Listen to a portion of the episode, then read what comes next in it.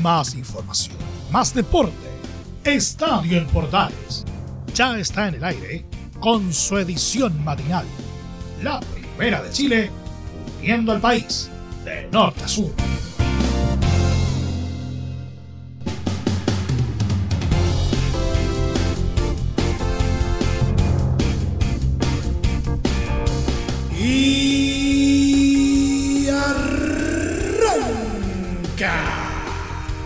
Señoras y señores, ¿cómo les va? Muy buenos días. Bienvenidos una vez más. Bienvenidos al show. Y seguimos de lleno en lo que es el fútbol, concretamente en la temporada de fichajes. ¿Mm? Pero también eh, le estamos siguiendo la pista al desenlace que va a tener el caso Melipilla, porque las novedades que está arrojando el Tribunal de Disciplina de la ANFP no son precisamente auspiciosas. Vamos a estar hablando de ello y posiblemente con un desenlace tal vez inesperado, no lo sabemos. También vamos a estar eh, dándonos eh, una vuelta eh, por cómo se prevé ya una nueva temporada de Copa Libertadores. ya están definidos los bombos para el sorteo de la fase grupal. Vamos a hablar respecto a ello. Una vuelta por las principales ligas y también nuestro querido polideportivo. Todo esto y más en 30 minutos como siempre. Arrancamos una nueva entrega de Estado en Portales.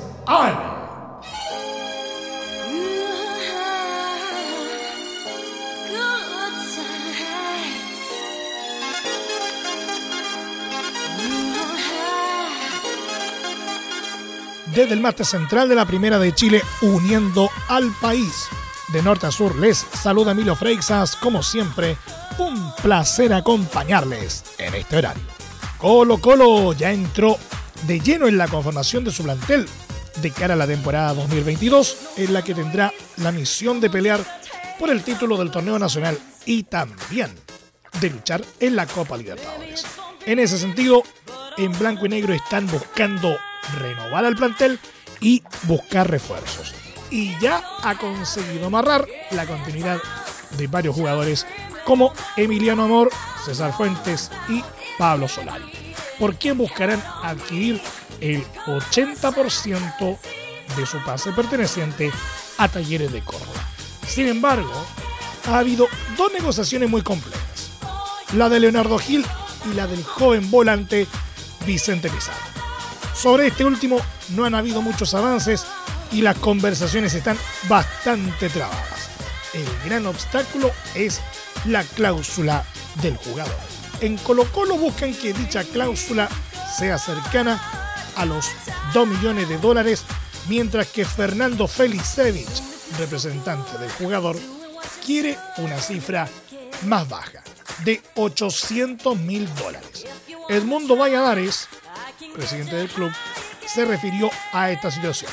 Nosotros fuimos muy claros. Manifestamos que ya tenemos una postura que está lejana en lo económico.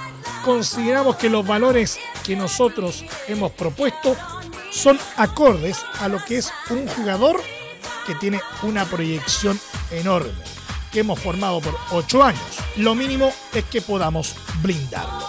No queremos cometer errores pasados. No queremos regalar a nuestros jugadores a precio de huevo. Estamos haciendo un gesto para que él se quede. Es parte de nuestro proyecto, agregó el timón. En ese sentido, la continuidad del volante de 19 años en Macul no es segura. De hecho, según señaló un cercano a la concesionaria, si no ceden, Pizarro no sigue. Ahora, habrá que ver qué ocurre con el futuro de este mediocampista, pero hoy está todo entrampado y los días siguen pasando. De todas formas, aún quedan tres semanas para que comience la pretemporada del cacique, la cual la realizarán en Argentina.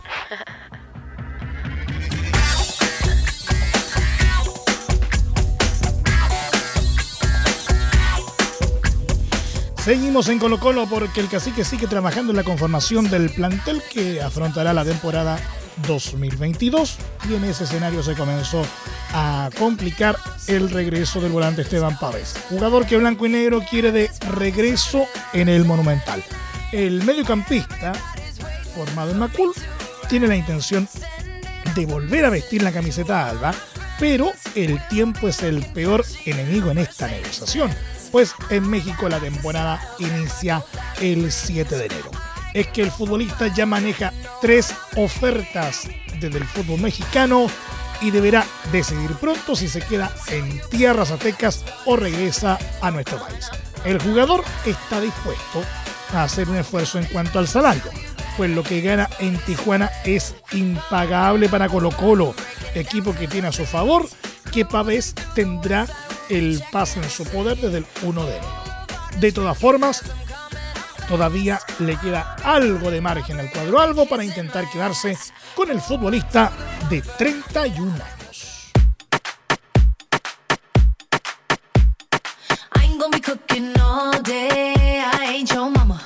Universidad de Chile va tomando forma de la mano de Santiago Escobar y ya tiene su portero para la temporada 2022.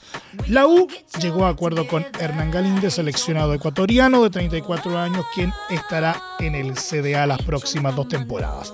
Galíndez, nacido en Argentina, debutó en Rosario Central y tuvo un paso por Quilmes. Pero desde 2012 se desempeñó en la Universidad Católica de Quito. La negociación de la U con Galíndez logró cerrarse este jueves luego que su actual equipo, la UC de Quito, no pudiera cumplir sus demandas en la contraoferta para sellar su renovación. En su palmarés solo cuenta con un título cuando fue campeón de la Serie B, la segunda categoría ecuatoriana, con la Universidad Católica de Quito en 2012. Además, debutó este año en la selección ecuatoriana jugando siete partidos.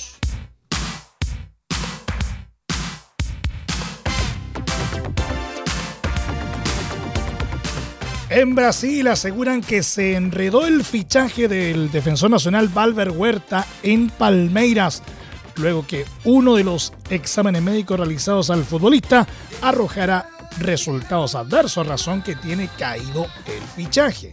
Según señaló la periodista Viviana Bolsón de ESPN Brasil, el futbolista presentó problemas en una de sus rodillas proveniente de una lesión antigua y tras la evaluación de los médicos, la dirigencia resolvió no cerrar el traspaso. De acuerdo a esta situación, se espera que el jugador retorne en los próximos días a nuestro país para reintegrarse a Universidad Católica. El pasado lunes, de hecho, el elenco cruzado había anunciado un principio de acuerdo con Palmeiras por el defensor central.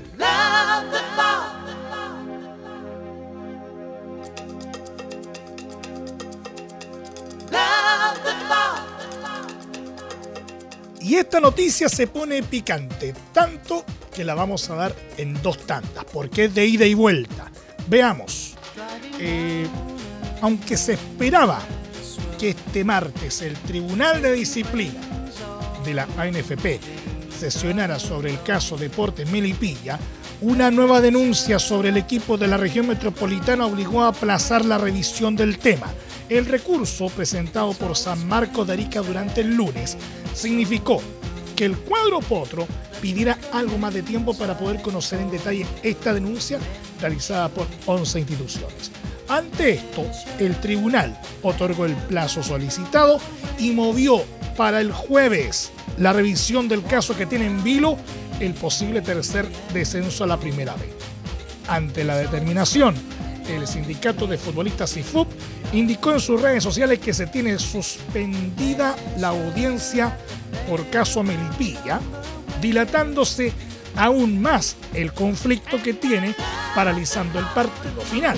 Postergaciones como esta en lo deportivo provocan innumerables y nefastas consecuencias. Urgencia, sentido común y resoluciones. La denuncia por supuestas irregularidades administrativas y por presuntos casos de doble contrato comenzó inicialmente de forma anónima. Pero ahora tiene atrás a los clubes Universidad de Chile, Cobresal, La Serena, San Luis, San Felipe, La Calera, Huachipato, Audax Italiano, Ñublense, Puerto Montt y San Marcos de Arica.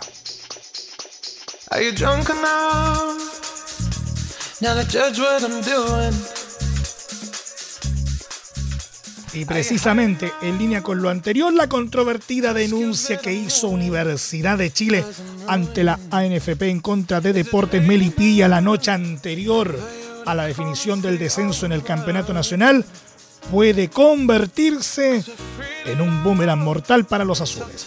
En un rápido resumen, recordemos, la U recurrió al Tribunal de Disciplina tras una acusación anónima por supuesto doble contratos y platas negras en la administración del elenco melipillano. 11 equipos se han plegado hasta ahora a la acción del cuadro universitario. Pero Melipilla contraataca. Desde el conjunto Potro aseguran que un perito gráfico experto puso en discusión la validez del documento notarial con la declaración de Gino Valentini, testigo clave en el caso y exfuncionario del conjunto blanquiazul. Las firmas no coinciden. Hay que ver si Gino firmó delante de la notaria o no. Advierten desde la capital provincial en un hecho que puede señalar un destino mortal para el cuadro universitario si no se puede corroborar la autenticidad del texto. Aunque Universidad de Chile logró salvarse de todo gracias a su notable reacción de los últimos 10 minutos ante Unión La Calera, una nube negra se posa sobre el horizonte azul. Y es que el reglamento de la ANFP es bastante claro si se comprueba una falsificación. El artículo 85, letra F, del reglamento de la asociación establece que la presentación de documentación falsa o adulterada puede generar la expulsión del club involucrado, de acuerdo a la decisión del tribunal después de la reclamación.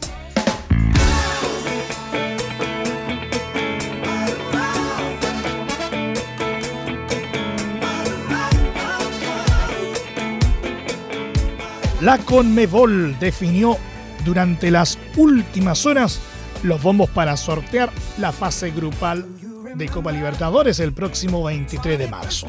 Instancia en la que Universidad Católica y Colo Colo tendrán que quedar emparejados con duros rivales. Tanto el actual monarca del fútbol chileno como el elenco albo estarán en el bombo 2 en su condición de campeón y subcampeón de la última temporada. Ahí los acompañarán Atlético Paranaense y Corinthians de Brasil, Independiente del Valle y Emelec de Ecuador, Vélez de Argentina y Libertad de Paraguay, a los cuales evitarán al menos en esta ronda de grupos.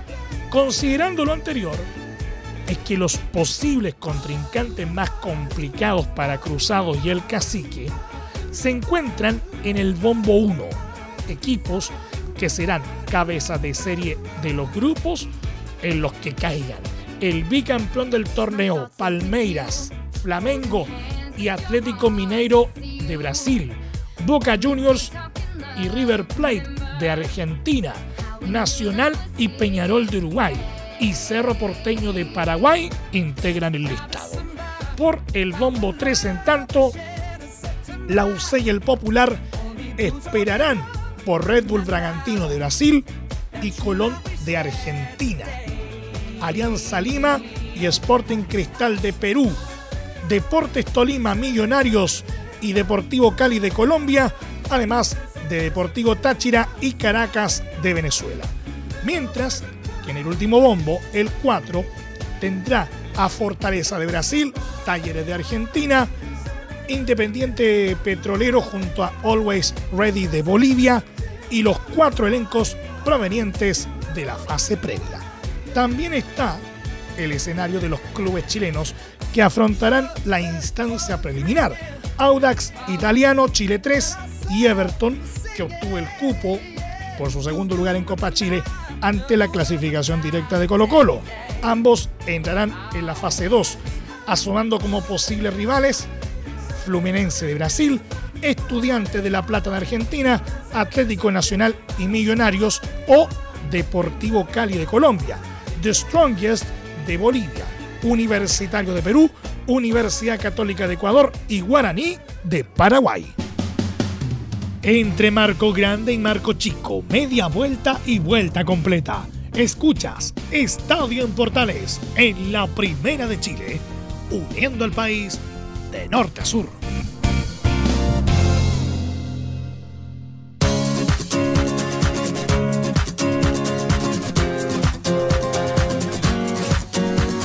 Hagamos un rápido recorrido por las ligas.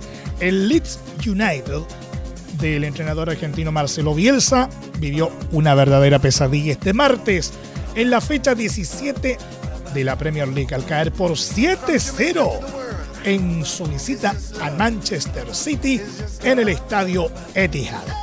La desastrosa jornada para los pupilos del Loco comenzó a los 8 minutos con la anotación de Phil Foden, mientras que Jack Grealish puso el segundo en los 13. Avanzado el primer tiempo, la superioridad de los locales se hizo notar con mayor peso cuando Kevin De Bruyne estiró la ventaja con el tercero a los 32, yéndose con aquella diferencia al descanso. El impulso no se dio y a los 49 el argelino Riyad Mares anotó el cuarto, mientras que De Bruyne repitió a los 62. Previo al pitazo final, llegaron las anotaciones desde la línea defensiva a favor de los ciudadanos. John Stones puso el sexto a los 74 y Nathan Ake terminó por sentenciar la cuenta en los 78. Gracias a la victoria final, Manchester City se sostuvo en el primer lugar con 41 puntos, manteniendo distancia de sus escoltas Liverpool y Chelsea. Leeds en tanto se estancó en el decimosexto puesto de la tabla con 16 unidades, significando además en la primera derrota por este marcador de un equipo dirigido por Bielsa.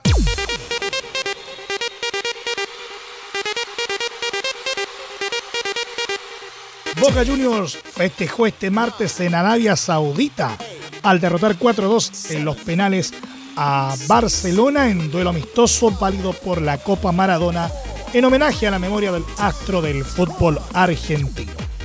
Luego de un pobre primer tiempo, el conjunto culé logró ponerse en ventaja gracias a la anotación del juvenil Ferran Jutgla a los 50, mientras que la escuadra Ceneice logró el empate en los 77 mediante Ezequiel Ceballos. Otra de las incidencias del encuentro fue el redebut de Dani Alves con los azulgranas, quien jugó todo el compromiso e incluso marcó en su ejecución desde los 12 pasos. En la tanda de penales, Boca se impuso gracias a los tantos de Marco Rojo, Carlos Izquierdos, Cristian Pavón y Araón Molinas, mientras que los dirigidos por Xavi acertaron con Alves y Jutgla, pero Mateus Pereira y Julián Jaime erraron en sus tiros. De esta manera, Boca Juniors se quedó con el título, mientras que Barcelona acrecentó su mal momento luego de quedar fuera de los octavos de final de la Champions League e igualar con Osasuna en la pasada fecha de la Liga Española.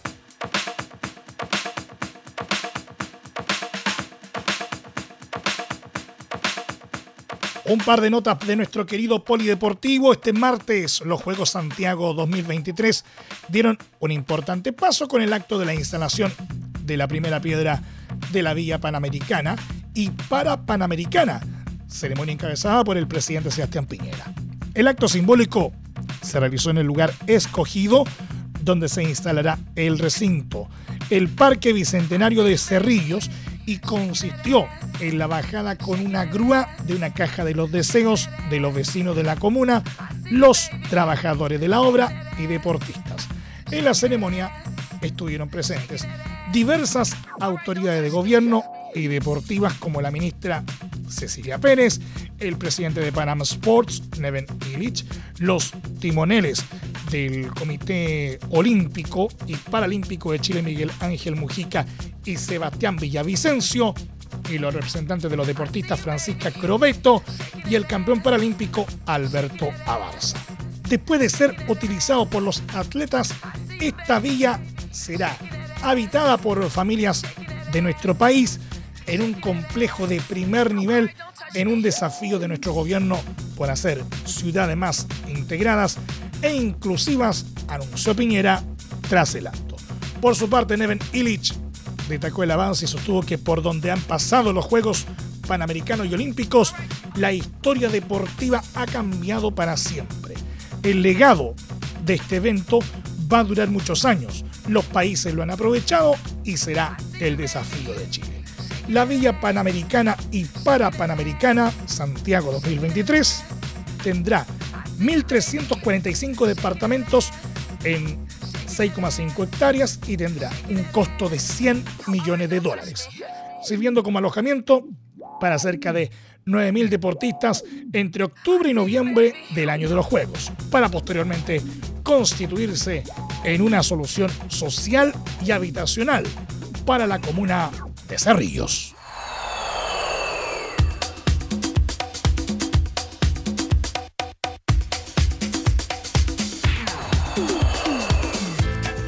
Por último, pero no menos importante, Chile disputará la ATP Cup entre el 1 y 9 de enero de 2022 en Sydney, Australia, dando inicio a la nueva temporada y será Jorge Aguilar el capitán del equipo nacional.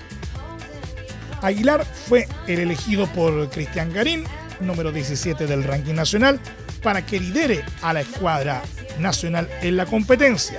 Cabe recordar que en la ATP Cup, el singlista número uno de cada país debe elegir al capitán del equipo y por eso Aguilar fue seleccionado por Garín para asumir esa labor. Este cargo no lo podía asumir Nicolás Massú porque es entrenador de Dominic Thiem, quien juega por Austria. Aguilar habitualmente es el ayudante de Massú en el equipo de Copa Davis. Por ese motivo y por estar trabajando en el equipo de Garín fue el elegido. El debut de Chile será el 1 de enero en Australia, 31 de diciembre en Chile y será frente a España. Día después chocará ante Serbia de Novak Djokovic y Noruega. Nos vamos, muchas gracias por la sintonía y la atención dispensada. Hasta aquí nomás llegamos con la presente entrega de Estadio en Portales en su edición AM, como siempre, a través de las ondas de la Primera de Chile uniendo al país de norte a sur.